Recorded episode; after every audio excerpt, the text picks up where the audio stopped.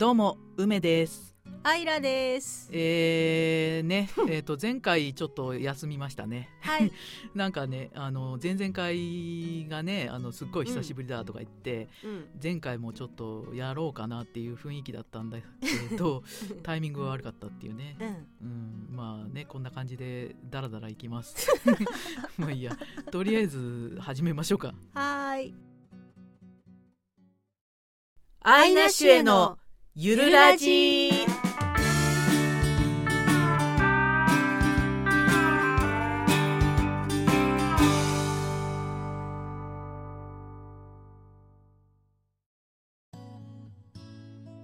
はいえーね。めっちゃ疲れてますね。あのこのねラジオの前に、うんあのすごい久しぶり8ヶ月ぶりにええ。銀河鉄道の夜の朗読を撮りました撮りました。もうヘロヘロですね撮りました。もうねあのーね銀河鉄道今までねちまちまちまちま撮ってきて10ヶ月空いてたんですけど、うん。あと残り残りがあ残りが 残りがえっ、と9第9話うん。なんだけどええその今までの8話とはい。9話のボリュームが同じぐらいっていうね、そうなんですよ。なんかねどういうことで宮沢賢治って感じなんですけどね。長い。長いんですよ。でそれをまあ3分の1に切ってええ。やっとはい。3分の1始まったっていうね、ん、よよくわかんないですけど。すんごい久しぶりでしたね、うん。うん、なんかその朗読の後のラジオっていうのも久しぶりすぎて、まあ、頭回らないですね なんか呆然としてます。そうそう何喋ったらいいのかよくわかんない。やばいやばい三十分全体で朗読あったでしょ。あ三十分っていうのがすごいなんていうかこのスタジオの中の密閉空間で 緊張感に耐えるにはなかなかしんどい時間でした。まあでもね普通の朗読朗読じゃない普通の収録うん。はまあぶっ通し30分っていうのはあのーあれかもしれないんだけど大体に2時間とか取るらしいんだよねそうだから本当はねこういうのに耐えないとお仕事ができないってことですね。まあそうですねだからなんだっけその8ヶ月前のうん。1回だけ読んだ練習の音声を聞いたんですようん。うんそしたらもうすんごくてうん。うんすんごいひどくてええあのもう棒読み？もう完全なる棒読みでしたね。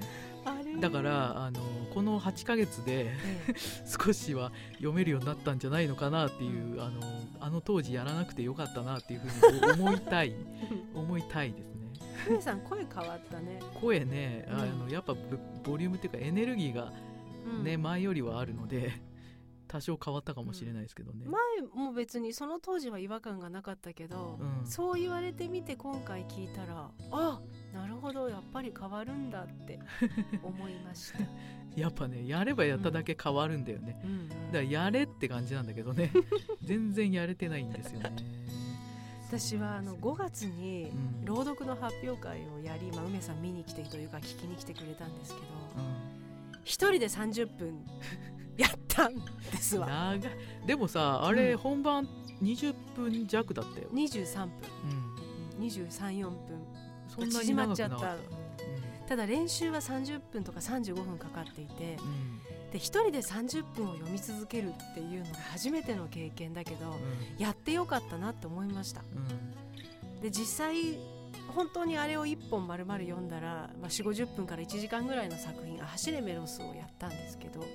で1時間はさすがに1人にあげられないっていうのでうん。20分に縮めてくれって言われてカットしてカットしてカットしてそれでも30分かかっていうん。てで登場人物は7人出てくるしナレーションも入れると8人分やり分けなきゃいけないしナレーションをやってるとセリフは言えないしセリフに入り込むとナレーションに戻れないしっていう試行錯誤を繰り返しながら23ヶ月かけて練習をしたんですね。うん。で家でも30分撮って30分聞いて30分撮って30分聞いてって 3時間ぐらいやったのを本当に日々繰り返していたことでうん。うん。なんていうか慣れたというかだから明らかにその「走れメロス」をやる前とやった後の自分ではうん。朗読に対する余裕が変わったので。ああ、それはあるよね、だからやってよかったなって。うん。でみんなにむ別に無茶だとは言われなかったけどじゃあやるだけやってごらんって言われたんだけど、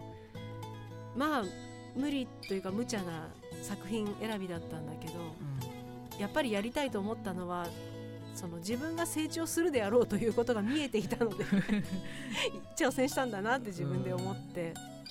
だから結果としてやったことはとても自分の身にはなったんですがうん。当日がひどくて。だって30分かかってたものが23分になっちゃったんだよ。はいいや早い早い。あんな早くてあんなひどいの練習でもなかった。すいませんでした本番を聞いた皆さん、やっぱねうん。本番のテンション違うよねう、ん。練習とは、ううん。ん、ただ本当に思ったのはうん。ちょっと無理だなって思うようなものを設定してそれに向かって日々練習していくことがやっぱり成長につながるんだと。うん。当たり前のことを当たり前に実感できたのはいい経験でございました。うん。そうなんだよね、うん。ちょっとでもあの、うん。負荷がかかってそれをやり続けてると、少しは良くなるっていうね。うん。そうやればいいんだよね無理な目標って大事なんだと思う。無理すぎたらダメなんだよ無理すぎるとあダメだってなっちゃうから無理すぎではなく、ええちょっとちょっと普段よりもきついなぐらいの、うん、をちまちまちまちまやっていくといいんだよね、そうか。うん、いや相当無理だったよあれ。もう第1回目とか聞かせられないよ。一回ねもう私作品変えようかと思ったもん。ああそれはあのー私のね8ヶ月前の 朗読の今回撮ったやつですね、でも先生にうん。1回目が終わった時に、あの私作品変えた方がいいでしょうかって聞いたら。とりあえず仕上げなさいよって言われてうん。怖い先生が怒ってると思って怒ってなかったんですけどうん。あんなきつい言い方されたの生まれて初めてで ドカーンと落ち込み やるしかない。もうね。えらっちゃったからねもいやーもう苦しかった。本当苦しかった。うすごいね苦しいことって乗り越えると成長しますね、う んまあそうだよね、うん。うん、そりゃそうだ、うん。そうなんだよ。だからうん。特に私何かやもうやれよって感じなんだけど 何かを、あのーやってきたわけじゃないんだけどあのラジオと、うん。あのーボイスドラマとか、あと朗読の練習うん。をちょっとやってたぐらいだだったのよ、うん。この1年ぐらい。うん。ちゃんとやれよって感じなんだけどそのぐらいしかやってないの。でもまあまあ変わってきてるから、うん。ちょっとでもやればねうん。どんどん変わるんだけどね。うん。うん。私過去のラジオでも散々言ってるんだけど、うん。梅さんって絶対知識もあり、うん。そのどうしたらいいかっていう方法論も知っていて、うん。そしてとても良かった頃の自分も知っていて、うん。だけどねまあいろいろ体調崩しちゃったりとかあってうん。あのでも知ってるじゃないですかいいものを。うん。だから早いとここうそのその梅さんを聞きたい。今。そう。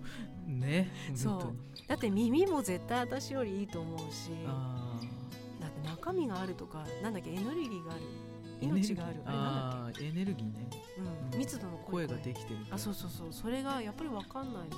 うーん。分かんない。声ができてるっていうね、あのー最近ねだから9年前の、うん。自分の声も聞いたんですよ。うん。稽古音声。うん。もう9年も前なんだけど。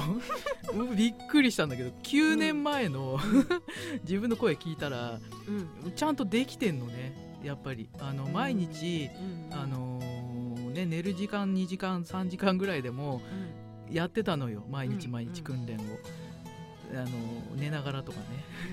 半分寝ながらでも訓練やってたのね。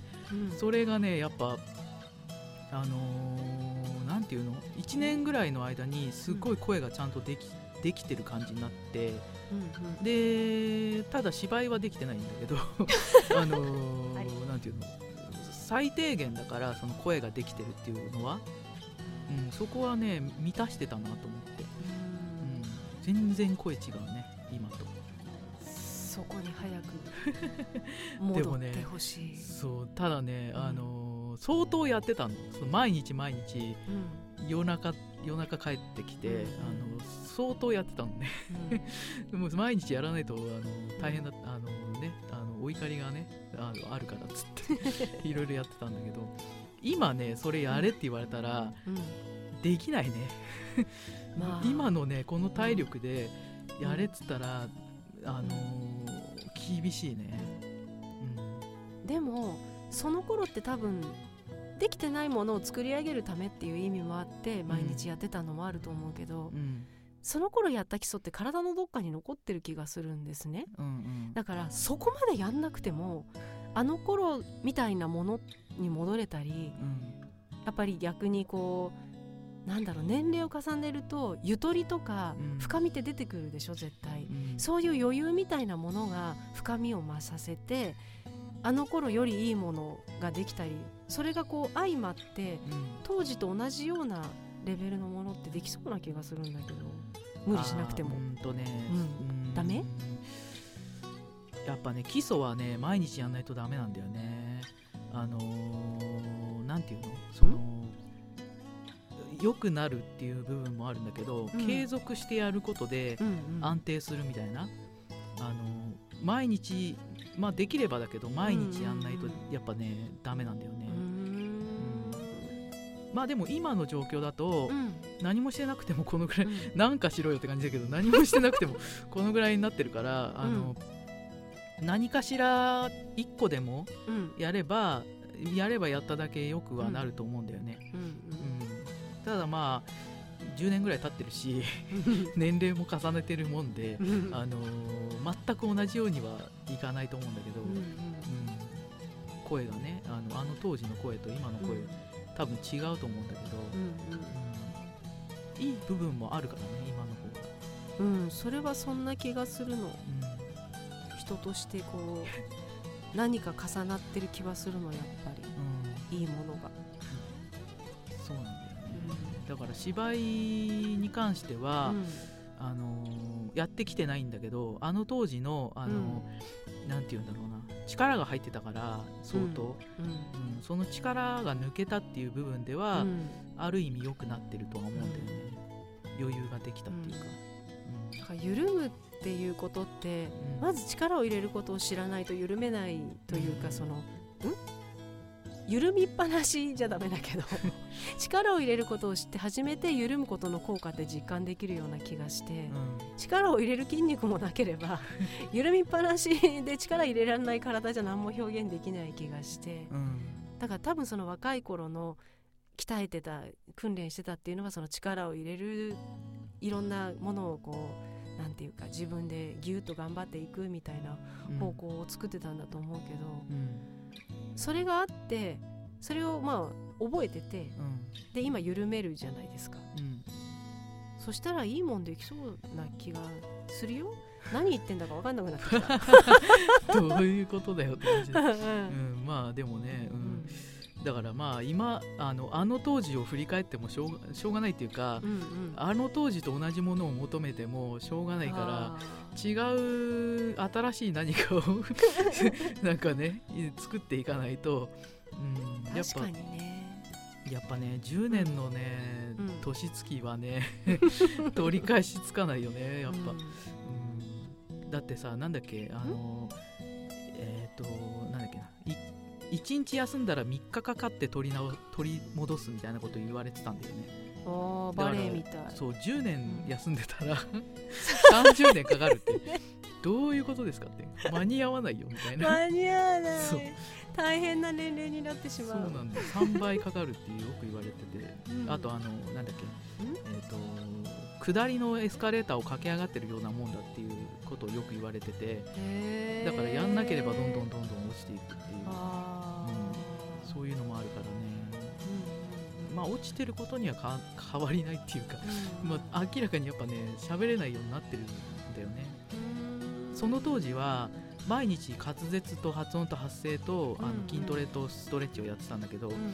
夜ねうん。やってたんだけどあのなんだっけ滑舌やりすぎてうんちゃんと喋れなくなってえ？なんか滑舌が良すぎて なんかねカクカクカクカクカクしちゃってちゃんと喋れないんですけどみたいな「お前大阪の人?」とか言われて「大阪じゃないんですけどどっちかっていうと東北なんですけど」みたいな。なんかねあの、へー。なんていうの？なんかちょっと消えるような発音ってあるじゃん。なんか今ちょっと思い出せないんだけどそれの時にもなんかいちいち一音一音はっきりしすぎて、あー。なんか なんか喋りおかしいぞお前みたいな。そうやりすぎでねなりましたね。へだからあの、なんだっけ夜発声と滑舌と発音やるんだけど、ーあの声を出さないでもできるっていうかあの小さい声でできるうん。うんやり方っていうのを教えてもらってて、うん。それをね夜な夜なやってましたね。うんそう。でなんだっけえっ、と作業と家業の早口言葉と、あとあえあえいうえおあおうん。とうん。ういろうりうん。をあの一音一音でうん。やるのね。うんもう30分とか1時間とかかかるんだけどうん。それを毎毎晩毎晩 やっててそれプラス、あの筋トレとストレッチ、うん。かうん、やってたからねそりゃ声できるわって感じで、うん、3ヶ月ぐらいで多分すごいいい声ができてたと思うんだようね、ん。でその、あのーうん。えー、とは発声っていうか発音のやり方うん。は1ヶ月やれば変わるってよよく言われてたんだけど実際に1ヶ月で相当変わるんだけど今もうそれやれよって感じなんだけど やってないっていう。やってないっていうかね、持たないんだよね、うん。あの拙者をやかたととかであのあ、うん。えいうえおって全部一音一音出すんだけど、うん。うんそれをねやるともう汗だくになってちょっと気失うじゃないけど。腹筋使って腹式で一個一個そうそう。飛ばすのねそれを相一音当一音。なエネルギー使うよね。すんごい大変で、それやってねあの毎晩毎晩やってるとまあ慣れてはくるんだけどうん。今やれって言われたらね ちょっときついなって感じ、うん。きも体力が持たないよね、うんうん。体力がなさすぎるんだよねちょっとね、うん、ゆるラジ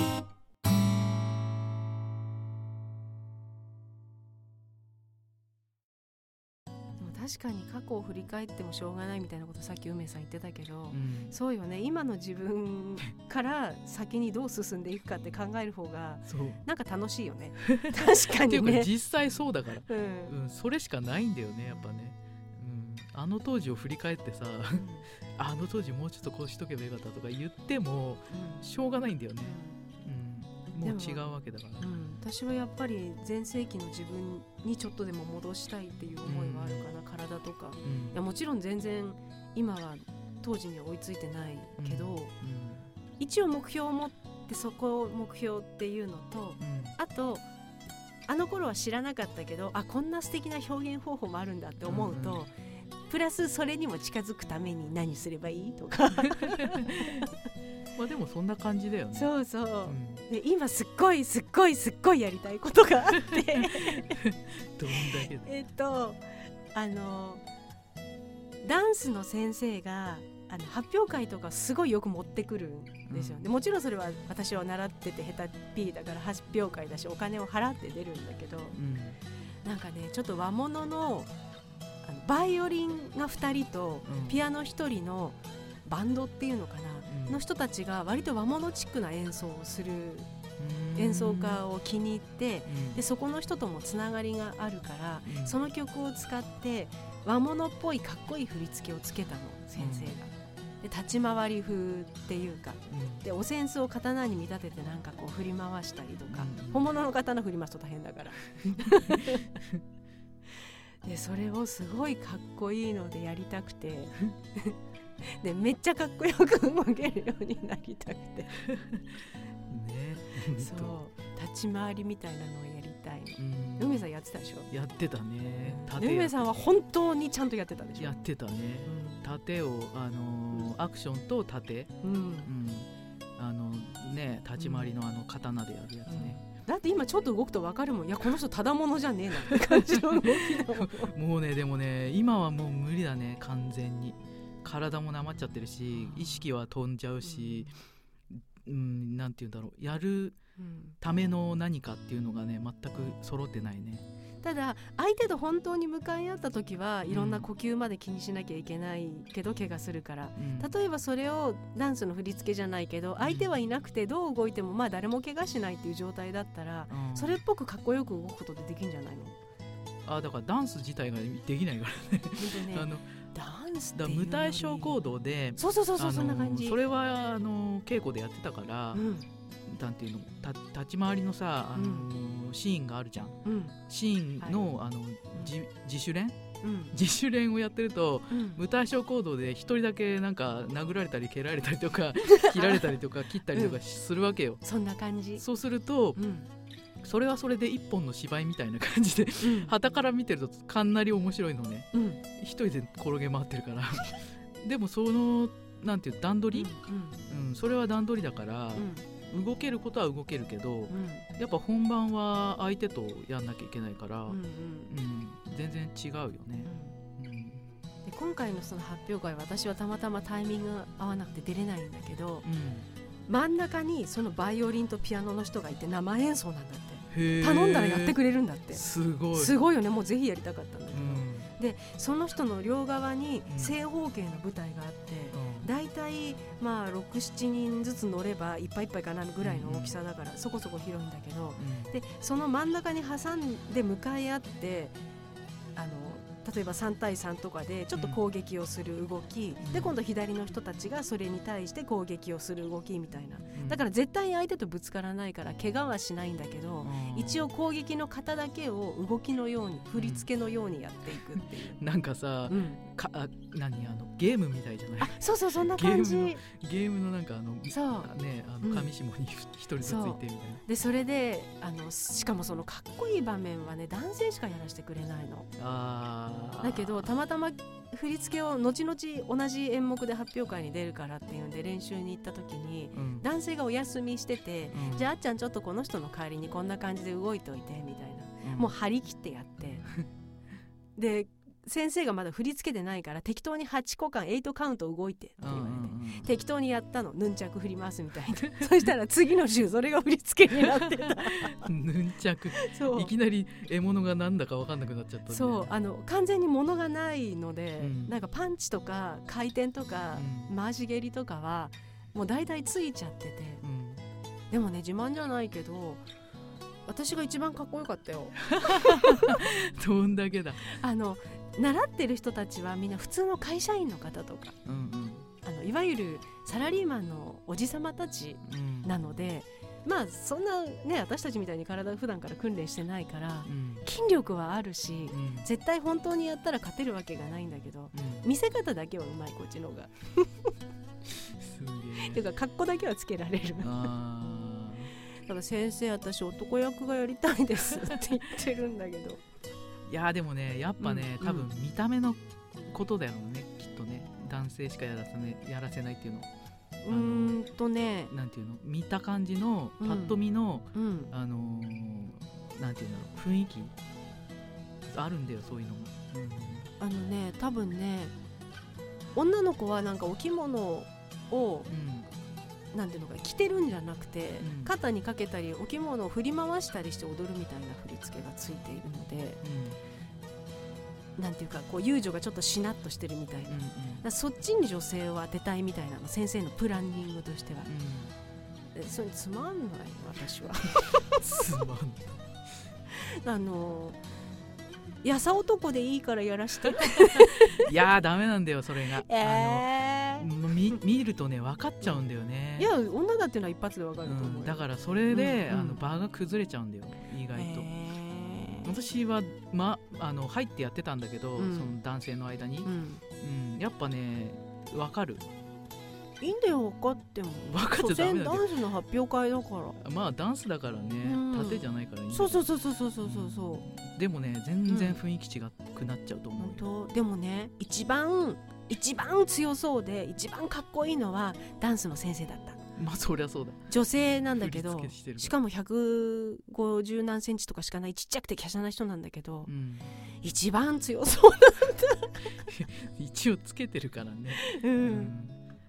でもだからその先生とこう対局でやったらさバランス取れると思うだ女性しかいないんだったらうん。それでありだと思うんだけど、ううん。んやっぱ男性入るとね、うん。全然雰囲気が変わるから、そうだから冗談で、うん。あの当日まあ見に行ったりお手伝いに行くんだけど、靴に画鋲を仕込んで私がとか言って。うんえー飲み物に下剤を持ってとか言って。そしたら「いやでも誰々さんはそれでも根性で来るだろう」とかってうん。みんなも冗談言ってるんだけど、すげえ、まあ、あとは多分男性の方々はその、ダンスがそんなに得意ではないメンバーがたまたま今回揃っているので、うん。そういう振り付けで彼らの見せ場を作ってあげようっていう先生の頭もあるんだと。パンチとか簡単なこういうオースみたいな動きだったらきっとかっこよく見えるだろう。んうん。うそうそう本当にだってそういう振りついてんだもん。オスっていうかさあのあななんていうのかな。それはオスじゃないと思うよ多分。多分あの何かを払ったんだと思うよ手で。オスのそのシーンでなぜそのその振り付けみたいなさ、うん、全然脈絡ない、まあダンスだからね、うん、盾もね毎日やってたよ。あの体さばきっていうのやるんだけど、うんうん。あのすり足でうん。半身半身とかってやるの、うん。それを毎日毎日やらないとやっぱね身につかないんだよね、なるうん、で学校回ってたから、うん。体育館でスペースもあるから、うん。毎日やってたのよ。うん。で23ヶ月帰ってこないじゃない？うん。で帰ってきてで東京公演であの、うん。劇団員全員でうん。やるのね、うん。うん、夏夏と冬？うん。やるんだけどその時に盾の先生がうん。見るじゃない、う3ヶ月ぶりとかに。いい動きしてんなとか言っていや毎日やってましたんでみたいな感じでで振り付けつけてくれんのよ、うんそうすると、ん。んうんちょっと多めにつけたからとか言って。すごいね。そう。それはねやっぱねうん毎日やらないとダメなんだよね。でも本当に回数を重ねてやるとうん。変わるよね。うん。身につくこなれる。うん。そしてそれになれるから先に行けるようん。ね。身につくっていうのがやっぱ重要だよね、うん。うん、あの意識しなくても身についてるからそう。出るんだよね。そう。そう。声ができてるとかもそうなんだけど、そう。ん、身につかないとそうなの。で身についたもの身についた技術があって初めてその上に表現うんうん。が乗れるじゃないですか。思ったことをやれるって、うん。技術で頭がいっぱいいっぱいになってるうちは 表現なんて思うようそうなんだよね。にできないから、うん。そこは目指したいよね。う、んだから声ができてると、まあうん8割方 OK っていう。うん。私的にね、うん、8割は多分声ができてればうん。クリアしてる。うん。あとの2割は芝居で、うん。うん、それが大きく変わるんだけどねその芝居で、うまいか下手か、うん。うん。でもまあ最低限声はできてないとダメ、あと体さばきもそうだし、うん。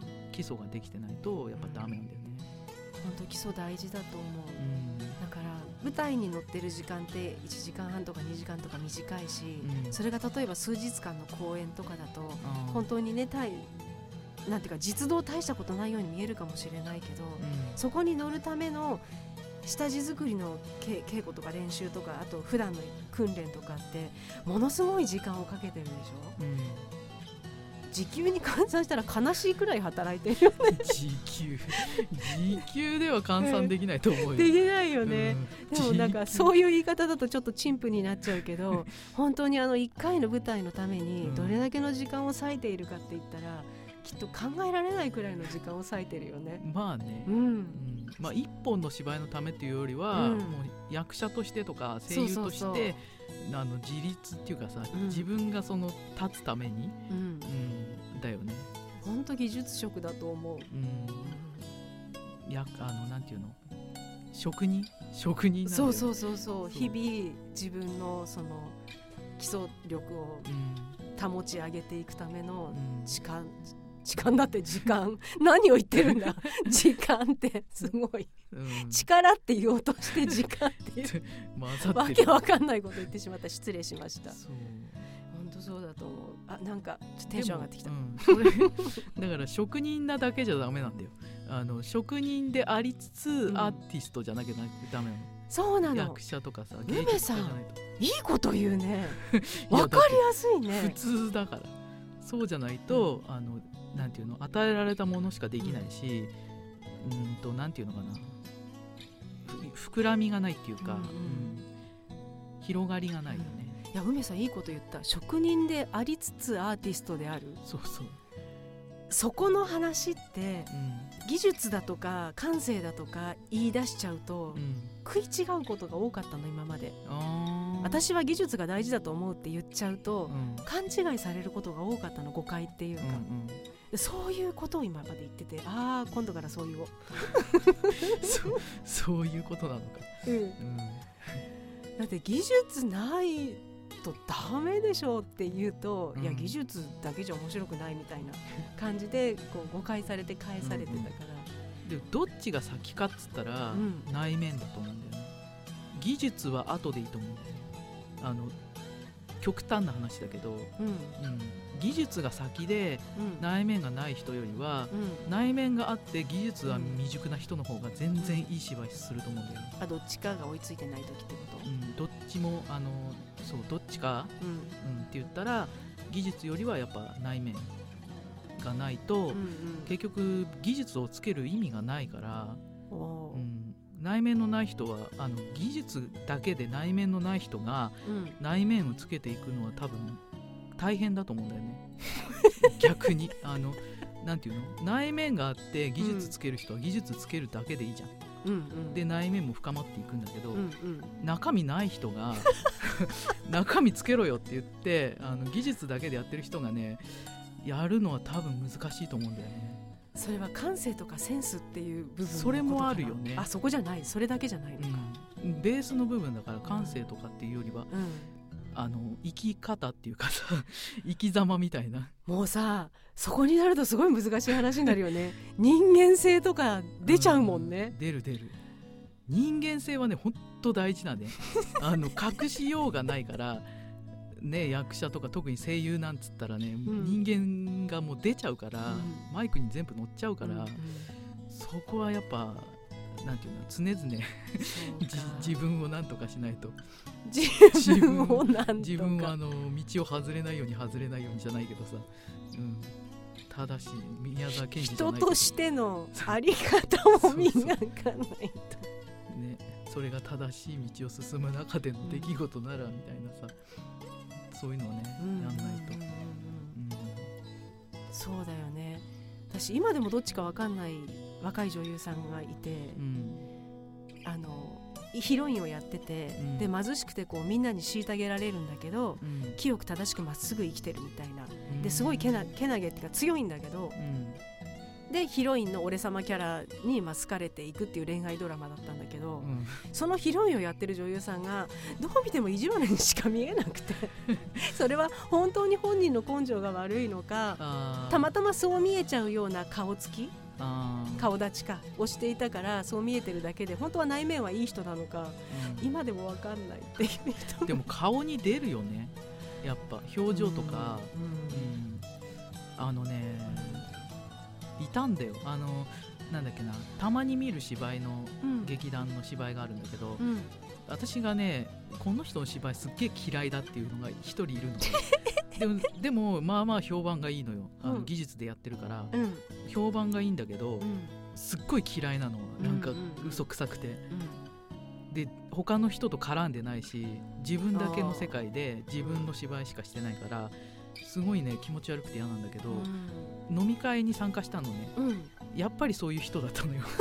なんか自分の世界だけであのーなんていうの人の助言とか受け入れないしなんかなんていうんだろうな自分の世界に閉じこもってるっていうかさうん。絡まないっていうかさ、うん。なんか芝居のまんまでまんまの人だったね。うん。一人だけだからなんていうの浮いちゃってんだよね舞台見てて。でその人はうん。芸人みたいな位置づけでさ、なんかさうん舞台舞台出ててうん。面白キャラみたいなさちょっと浮いててもいいかなぐらいのところのキャスティングだからうん。まあ成り立ってないかって言われたら成り立ってるって言ってもいいよぐらいのうん。感じではあるんだけどその人が出てくるとね場が壊れるの、へもうすっごい気持ち悪くて嫌なんだよね。今までこの人たちが作ってた世界がさ全部ぶち壊しになってなんか薄っぺらい何かになってしまうっていう。実際そういう人だったしね、耳が痛い。うん、芝居に出るよねやっぱね、耳が痛い。まあ、私もね、うん、どのぐらい出てるのかわかんないけど。昨日たまたま録画してあったテレビドラマを見たら、うん。そのヒロインの女の子が割とこう自分か自分勝手には描かれてないんだけどうん。その相手役の人に「らしいよね。最後まで自分のことなんだね」みたいなことを言われててうん。耳が痛いと思って。私もそんな気がする自分でと思って。ど どんだけだ。なんかそういうのが耳が痛い最近。なんでそんなのばっかり聞こえてくるんだろう。自分でそう思ってるからだよね。ああそうだね、うん。うん、引き寄せてるねいやーね人間も磨かなきゃいけないし技術も磨かなきゃいけないし感性も磨かなきゃいけない。しまあだから人として人としてま,、まあ、まともかっつったらあれだけど 普通な人だったらまあギリギリ OK みたいな感じ、耳が痛い。その話になるとなんだか大変なことになってしまう。ん、いやでもねやっぱ芝居はねう、、そういう覚悟がないとできないよねもうさらけ出してるっていう覚悟がないと、うん、ゆるラジ。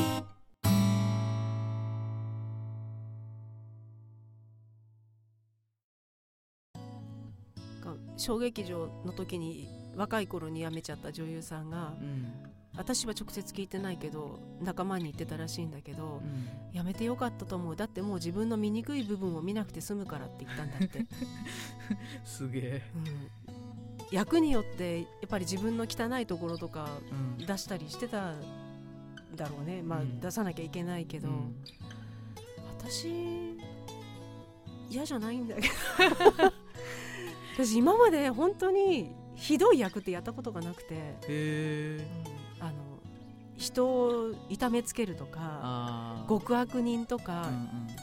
そういえばやったことないんだけど、うん。できるよなーって思う。ん、できるよううんだって絶対心の中には人間いろんなもの抱えてるでしょ？うん、でドロドロしたものとか普段普通に出しちゃまあいけないものでしょ、うんうん。だから一応一般的な社会人として抑えてるじゃないですか、うん。でもこれを公明正大に大っぴらに出せるチャンスなんだよ、う んまあそうだよね。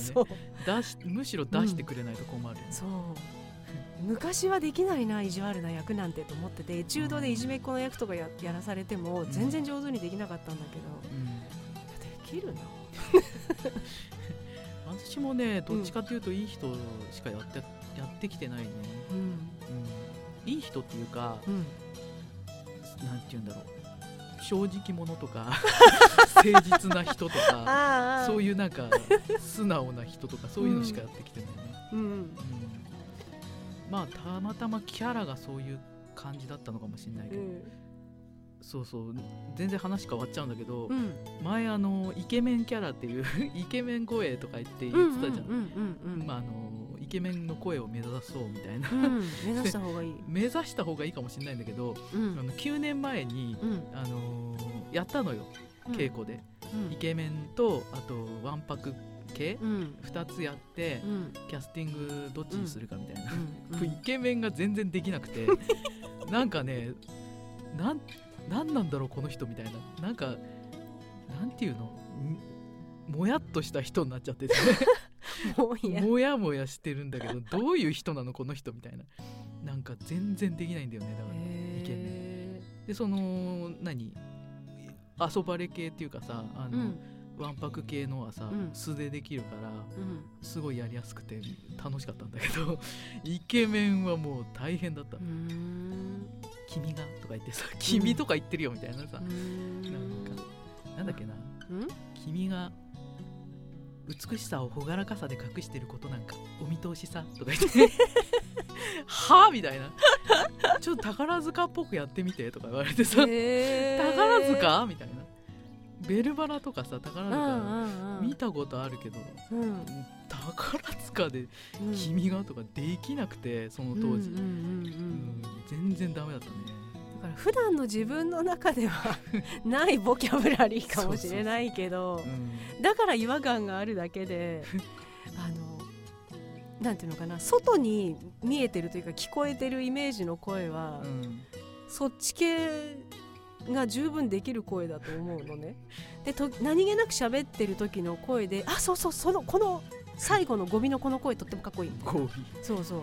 あのこの締めの言葉を言った時の声がむちゃくちゃかっこいいとか あるのでうん。絶対できると思うんだよね。だから掴めばね多分できるんだと思うんだけど、ことあるごとに言ってこよう言ってこようだって言っとこうこれ から。いつかできるよ。イケメンイケメンが好きじゃないっていうのもあるんだよね多分ね。あそれは大きいかもうんね宝塚とかみんな好きじゃん。あ女の人って、はいはいはい。全然魅力を感じないんだよね。あなんかあのーなんていうの？私さ、ううんん、とブログとかにも書いたんだけどうん。ハスキーでうん。鼻ちょっと鼻にかかった甘い声が好きなの、だからイケメンのいわゆるなんかあのーなんていうの？通る声みたいな。うんうん。は別にね何とも思わないんだよね。そこが大きいかもしれないね。だから声フェチではあるんだけどさ、フェチの行き先が違うから。あとなんかあのー最近の,、うん。あの声優最近っつっても10年前だけど あの声優目指す子っていうさあのーイケメンの声とか萌え声とかさ、うんうん好きなのよ、うん。うん、で私は真似ができないんだけどうん。全員がちゃんとできるのねそういうの。すごい。すごいなと思って。どういう仕組みで声出してんだよみたいなさ。好きだからスルッと目指せちゃうんだろうね。ね真似ができるんだよね、真似できなくて どうやったらその声になるんですかみたいな、好きって大きいよね。うん、好きだとやりたいし、うん。やりたきゃ練習するし。苦になんないし。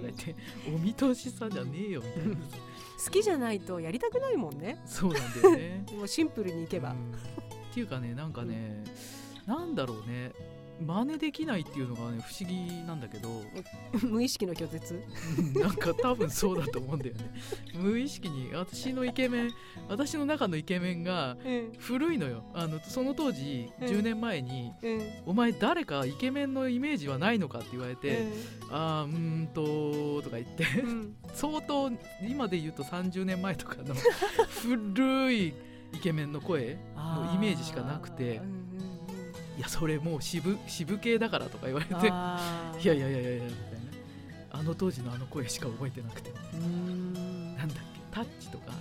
タッチの新田くんねイケメンボイスっつったらそのぐらいしか思い出せなくて。井上和彦さん。でもうお前それ渋いよとか言われて渋いんか今はみたいな。今の今の井上さん知らないよって。感確かに今のイケメンやってる人たちと喋り方も声の出し方も違うよね。全然違うよね。だから何がかっこいいのかが分かんないっていうかさ。どこをねどこをポイント立てればいいのか分かんないみたいな、うん、だってさお見通しさんとか言って。言える？今のイケメンの人たちは言えちゃうの？言えだから言わなくてもイケメン声なんだよ、うだから普通にお見通しさって言えばうん。その声になってるあー。抵抗なくそのセリフ言えるんだ。うんうん。むしろ喜んで言ってるね。あ10年前だけど。ー喜んでやってることが一番大きいんじゃないでしょうか。まあね。喜ぶ。もう戸惑ってたからね私。まあだから声が低いからうんあのキャスティングとして回ってくることは分かってたんだけど、うんあまりにもできなくてうん。う んどうしようみたいな。すいませんミスキャストですみたいな。私が言うのもなんだけどさ。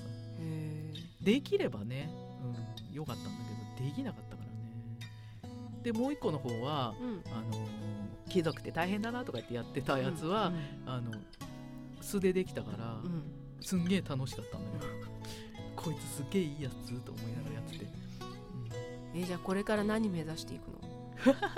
うん。何目指すって言われても。だから普通に素のあのーうん。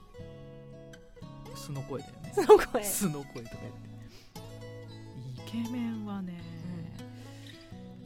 難しいよね、うん。まあ、年齢的にもイケメン難しいだろうって感じもしないでもないんだけど。ああそういうことか。うんまああとは、うん。あのじいさん。じいさんばあさんよりじいさんだね。じいさんじいさん何気に何回もやってて私。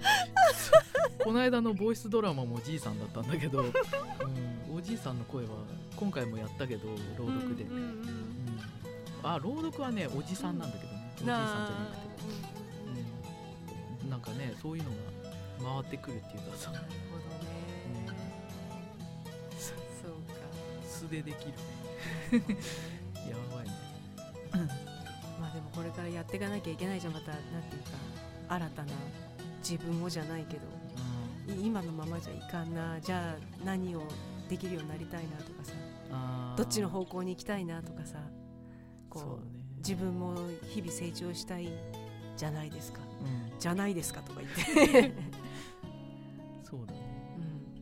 うん。だからジョバンニの声はうん作ったんだよ、うんあのうんできるようになったんだよ。ね、うんうん。これ朗読1から聞くと大変なことになるから 今聞聞かないでって言ったらあれだけど 聞きそうだけど。朗読のね1の時からもうどんどんどんどん変わ変わってって、うんうん今の声はできるようになったの。うんうん。でその10年前の当時にはできなかったのよ、うん。この声は、うん。それすごいね。ね。うん そう。であの、うん。朗読をやってない間はうん。あのもう一個のラジオうん。私のピンのラジオの方で詩の朗読とかやってそのジョバンニの声をキープしてたから、うん、やんなくなっちゃうとねできなくなっちゃうからね、そうあの一人のラジオ面白いよね。でここで言うのもなんだど。う。いうことけど面白いよね、うん。全然アプローチが違うでしょ。一人でこうね。何かを伝えていくのとうん。二人で会話しながらっていうなかなかやできるできると思ってたんだけどうん。やってよかったんじゃないかなってうん。思う。だからきっとまた今後新しいことを始めたりとかう、ん。なんていうか自分の方向が、まあ、変わるか今までの方向性をさらに太くしていくのかはわからないけど、うん。なんか今年後半なんかもっともっと自分をアピールしていった方がいい年なんでしょ、そうなんかね、うん。後半から来年にかけては自己表現とか自己アピールをした方がいいっていう、ね、自分の売りは何かみたいなうん。のを考えていけみたいな、そうそう。まあ、定期的に言われてはいるんだろうけどね、うん。そういう星回りらしいよね。そうそうそう。だから自分の中で最大、うん。最大の自分最高の自分を表現できうんる仕事についてるかどうかっていううん。ところらしいんだよね、うん自分を出すその、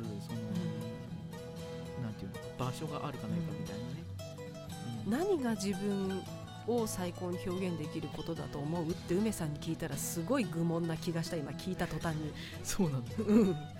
声って言われるに決まってるなと思って、まあ声だよねそうそう、そうだね。芝居とかねうん。声とか、だからついてはいるんだよね。ついてまあついてるといえばついてるよね、ラジオとか撮ってたりね。あと劇団転職。あ転職じゃない転職。劇団じゃない転職。からそうそう。まあでもそんな感じだよね。だからついてはいてうん、でしかもこう思い立ったらすぐやるでしょ？そうだね。で割とこう研究熱心というか追求熱心だったりするから、うん。なんだろうと思ったらもうパパパパってそれを調べたりすることもそんなに苦じゃなさそうだしうん。でやることが早いので気が付くと何かがもう終わっているとか 出来上がっているからすごいなって、うん。うん、思うのね。うんまあだから、ん。その時やんないと忘れちゃうっていうのもあるよね。あその時が旬だから、うんうん。すぐやんないとねもうどうでもあのやらなくてよくなっちゃうから、うん。うん。まあやらなくてよくなることもある。うん。私割と溜め込むタイプなので、溜め込んじゃうとね、もうね古くなっちゃって、うん。うんやる気しなくなっちゃうんだよね。そうか。もうその時代終わったみたいな感じあうん。ー俊敏さは身につけたいんだけど、うんそれはなかなか。で割とパッと決めたことって私の場合逆にすぐ忘れちゃうの。うーん。だからやんなきゃいけない早く。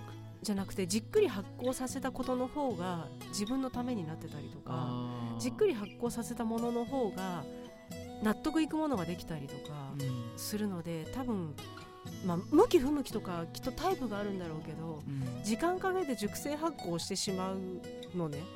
でその方が今までは良かった。のうん。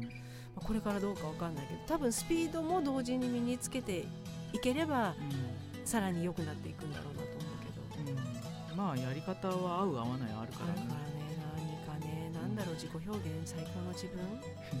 なんだろう急に話を戻す。まあねでも、うん、半半年ぐらい。後半から来年にかけてね、そんな感じらしいですというところで なんかいきなりいき大変中途半端になってしまった。あのね時間配分間違ってまたね最近時間時間配分間違えまくってますね。まあしょうがないって感じで。とりあえず、えー次がえっ、と「アイラのつれづれ」コーナーと梅の引用遊びのコーナー引用梅の引用遊びのコーナーです。はーい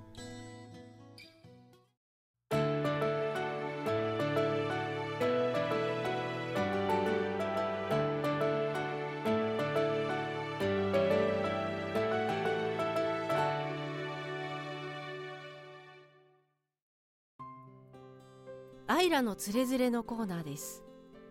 えっ、と今年の後半から来年にかけて自分を表現する方がいいっていうお話があるみたいです。まあ、星占いの世界の話みたいですけど。でそれに絡めて今日は限界のお話をちょっとしようかなと思いました。限界を決めない方がいい限界はないっていうようなことを表す、まあ、具体的なお話として有名なのが飲みの話とか象の話とかカマスの話があるんですけど飲みの話はガラスのビーカーに飲みを入れて蓋をしておいてで飲みはぴょんぴょんジャンプしてガラスの蓋のところに頭を打ちつけておくとガラスの蓋を取ってもいつしかそのガラスの蓋の高さまでしか飛ばなくなるとかゾウさんは小さいうちに足か何かに鎖をつけてその鎖を杭に結びつけておくとその杭をちっちゃい象は引っこ抜けないのでその鎖の長さの範囲しか歩けない。でも大きくなったゾウさんは力があるからその杭を本当は引っこ抜けるんだけど小さいゾウさんのうちに自分はもう引っこ抜けないんだって思い込んでしまったのでその子供の頃と同じ大きさの杭を打っておけば絶対に逃げないんだそうです。そのガラスの蓋や杭があなたの限界じゃないですかっていうエピソードはよくあるんですがカマスの話ってご存知でしょうか？カマスってなんか凶暴な魚らしいんですね肉食の。で水槽の真ん中にガラスで柵というかあの仕切りをしてで片っぽにカマスを入れてもう片っぽの方にカマスの餌になるようなお魚を入れとくとカマスはそれを食べようとして何度もガラスにこうぶつかってアタックするそうなんです。ただやっぱり他のお話と一緒でガラス板があるなーって思うとだんだんアタックしなくなってしまいにはその真ん中のガラス板を抜いてもその餌である者たちの間を悠々と泳ぎ回って襲わなくなるんだそうです。さてそのカマスに餌である魚を再び襲わせるにはどのようにしたらいいでしょうか？わかります？野生のカマスを水槽に1匹入れるんだそうです。その野生のカマスが餌になるお魚に食いついたのを見てカマスは「あ俺もあれを餌にしてたんだ」って思い出して野生に戻るそうです。思い込みっていろいろあるんだなと思います。でもこれは全てエピソードなんですよね。現実にはどうなんだろうって思っちゃうかもしれないんですが。羽生結弦君は4回転バシバシ決めてますよね。あフィギュアスケートの話です。海外の選手も4回転バンバン決めてますよね。あれについて23年前までは人間が4回転飛べるなんて思ってなかったそうです。ところが誰かが4回転を決めたら今やフィギュアスケート男子の世界では4回転当たり前だそうです。一人が限界を破ると周りの人間が気がついてあそれはもはや限界ではなくなってしまう。現実の世界でそういうものを見せられてああ自分の限界って自分が決めてるんだなと思いました。大竹しのぶさんがミュージカルで14歳の少年を今度演じるそうです。三十数年前に演じた「人参」というミュージカルの少年役またやるそうです。もうあの方いくつなんですかね。女優にも限界はないですね。さて話を戻します。今年の後半から来年にかけて自分をアピールすること自分が一番輝ける職場に行くこと。さて皆さん自分の限界取っ払えますか？ちょっとワクワクしないですか？自分には限界がないと思うと。私も自分の限界を決めずにまたチャレンジしていこうと思います。今日は限界のお話をしました。アイラのつれづれでした。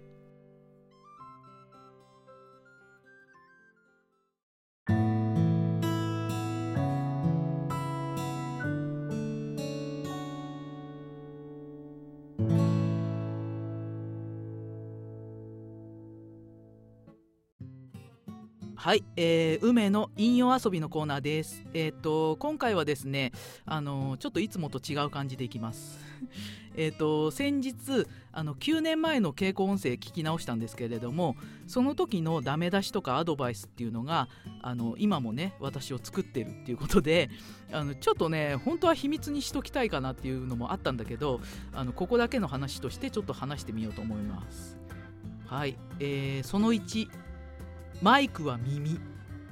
これはマイクの使い方なんですけれどもあのマイクには指向性っていうのがあってあの音を拾う方向性なんですね。であの声優がよく使うコンデンサマイクっていうのがあるんですけどもそれは、えー、と全方向じゃなくて前から音を拾うっていう感じなんですけれどもあのねすごい繊細でねあの高価なマイクなんですね。で大きい音とかで振り切ってね壊れちゃうことがあるらしいんですよ。もうね何十万もするマイクなのであの壊れないように芝居しながらも声の飛ばし方に気をつけてっていうのをよく言われました。であの何て言うのかな叫ぶ時とかはあの直じゃなくてちょっとやや上に反らすとかそういうのを、まあ、マイクは耳っていう言葉で表してくれました。でその2言葉を立ててオーバーにっていうもうそのまんまなんですけれども、えー、と芝居する時に思いっきり出し切ることあの芝居に限らないんですけど自分ではやってるつもりでも表には全然見えないっていうのが基本なんですね。なのでとにかく思いっきりやること。で特にマイクの時は言葉を立ててオーバーにやらないとあの抑揚がないと変化が見えないんですね。だから思いっきりオーバーにやる。でそれはもちろん中身があってのことなんですけれども、あのーね、あのふさっきもちょっと喋ったんだけどふりをすればすぐバレます。なので中身があってそれをさらに拡大させて思いっきりやること。っていうことですね。でその3、えーテンションと緊張感。えー、とこれもあの思いっきりテンションを上げて緊張感を持って臨むこと。あのさっきのとつながるんですけど思ってるよりもあの表に出ないっていうのが基本なのでテンションを上げて緊張感を持ってやること。これあの1本の収録は数時間なんですけれどもあの最初から最後まで気を抜かないこと。あの自分のセリフがある部分だけじゃなくて台本全部が一つの芝居なので全部が終わってから初めて気を抜くっていう、うん、気を抜けるっていうことですね。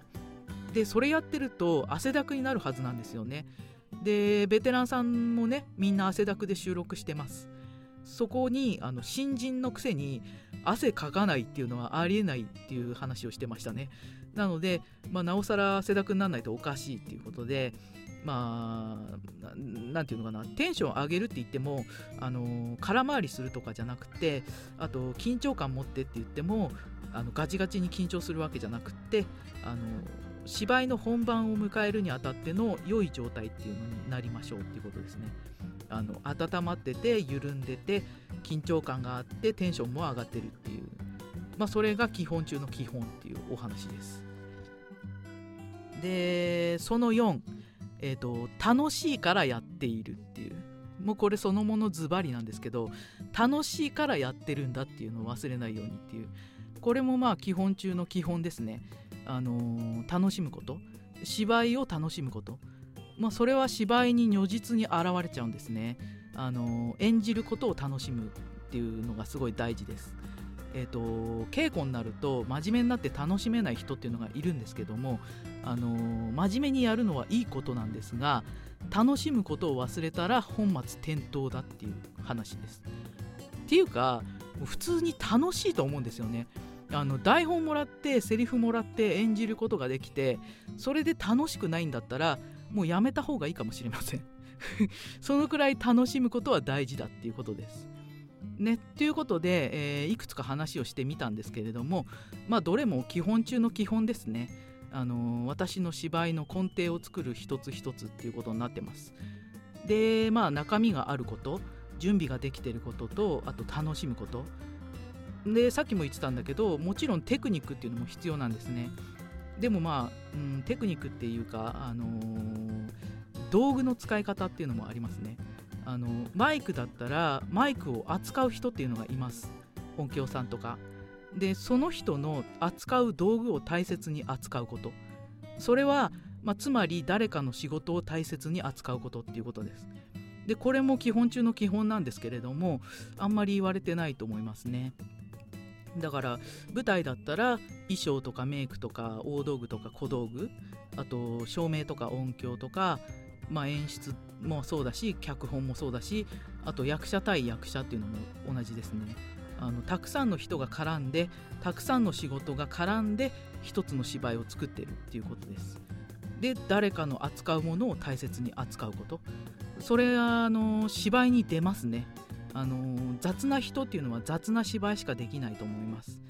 でまあそれってつまり雑な仕事しかできないってことなんですね。でなおかつあの人から好かれないです。そういう人は。あの役者の世界ってさっきも言ったけど人柄がすごい大事なんですね。あのそういう雑に扱う人っていうのはもう二度とオファー来ないと思います。まああのね何はともあれ芝居はすごい楽しいです。楽しみましょう。みんなでね、あの楽しいことはみんなで楽しみたいですね。ということで梅の引用遊びのコーナーでした。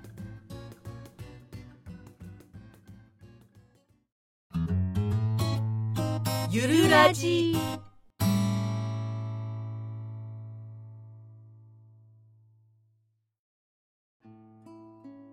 はいではエンディングです。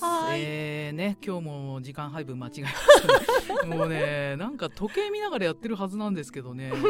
おかしいですよね。感覚がなんかね私1回目の時から言ってたような気もするんだけど、はい。あのー時間の感覚を身につけたいみたいなこと言ったかもしれない言ってないかもしれないけど言った気がしますね。そう本当は1時間の番組だったらうん15分と30分の間隔がないとう、んあのできないんですよね、なるほど、うん、そういうのをやりたかったんだけど、うん。今日はねオープニングも多分1分いってないし、いつもだいたい1分ぐらいなんだけどうん、1分いってないしもうね後半後半っていうかうん。ねトトークのとこもおかしいし、エンディングもどうなんだろうみたいな感じでうん。やってますね。身につかないですねなかなかね そうなんだよね。だからもう一個の方のラジオは30分番組なんで、うん。15分とその1分うんの感覚をうん身につけたいなと思います、うん 思います。ここで言ってしょうがない。言ってどうすんだよって感じだけど、うん。そっちも面白いから聞いてくださいねって私が言うなって。そう。そうそう。両方やってますね、うん。うん。まあでも今日はうん。なんだろんういつの間にか1時間ぐらい経ってたって感じで、あ本当うに、ん、全然何喋ったか覚えてないですね、ええ もう朗読の後でね、うん。頭がちょっと飛んじゃってて、そうか。うん、何喋ってんのか分かんなくなっちゃったって感じですね、うん。なるほど。はい。そんな感じです、はい。まあじゃあえっ、と、らえっ、と次回ですね、はい。うんと朗読ねあの 今回9の1をやったんですけど、うん。あと2と3なんだよね、うん。でできればうん。来月もやりたいってう感じ、ん。このうん勢いに乗っけてトトンといっちゃいたいですよね。うん。言っとくと、まあうん。ラジオあの一緒に撮るってことになると思うので、また来月もやるかもしれません。う、ん。やるのかやらないのかって。まあできたらやりたいと思います、うん。はい。